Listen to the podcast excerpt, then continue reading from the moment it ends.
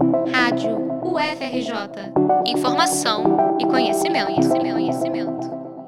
As vendas online subiram na pandemia apesar da crise econômica. É o que revela um relatório da Neotrust, baseado em dados dos primeiros três meses de 2021. Foram 78,5 milhões de compras online no Brasil. Em relação ao mesmo período de 2020, o aumento foi de 57%. Foi o maior crescimento da história do e-commerce. Segundo o índice MCCE-NET, no primeiro semestre, o crescimento total foi de 13%, e a expectativa é de que no acumulado do ano o setor cresça 26% em 2021. O índice da Neotrust Movimento Compre e Confie é uma parceria com o Comitê de Métricas da Câmara Brasileira da Economia Digital.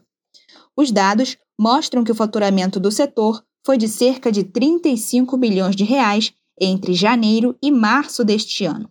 As medidas de isolamento social com o avanço da pandemia foram decisivas para acentuar a tendência do público a consumir online.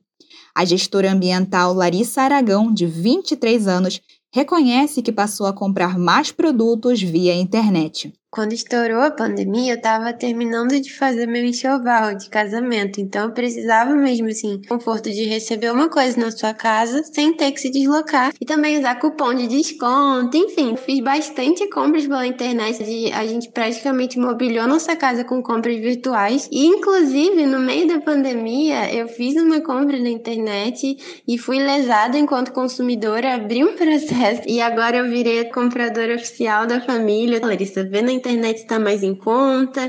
O Brasil é o país da América Latina que mais compra online e o terceiro do mundo. Na disputa pelo consumidor, valem investimentos em logística, marketing digital, mídias sociais e relacionamento com o cliente.